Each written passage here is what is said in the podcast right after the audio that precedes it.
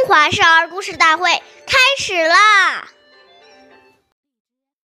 岁月已流逝，故事永流传。大家好，我是中华少儿故事大会讲述人王嘉宾。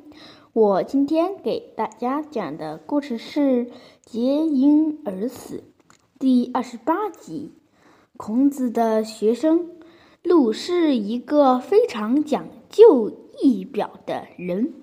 这一年，魏国发生内乱，正在国外的子路听说以后，急忙往回赶。有人劝他。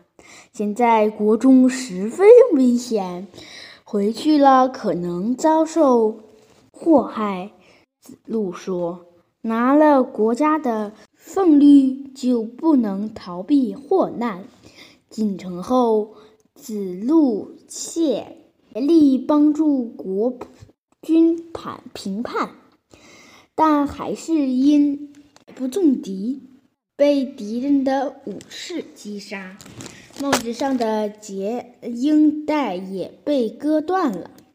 子路知道自己难以逃一死，立刻停止搏斗，说：“君子而死，但不能让帽子脱落而失礼。”于是从容系好帽子带子而死。下面有请故事大会导师王老师。为我们解析这段小故事，掌声有请。好，听众朋友，大家好，我是王老师，我们来解读一下这个故事。我们说，一个人的穿戴表示了他的身份和地位，展示了他的气质和修养，反映了他的爱好和追求。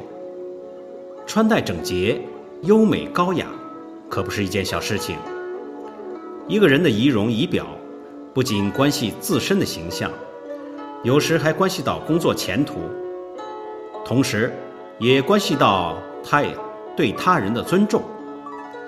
很多大学生去应聘时，穿得邋里邋遢，不修边幅，随随便便，看起来就没有精神，这样常常不会被录取。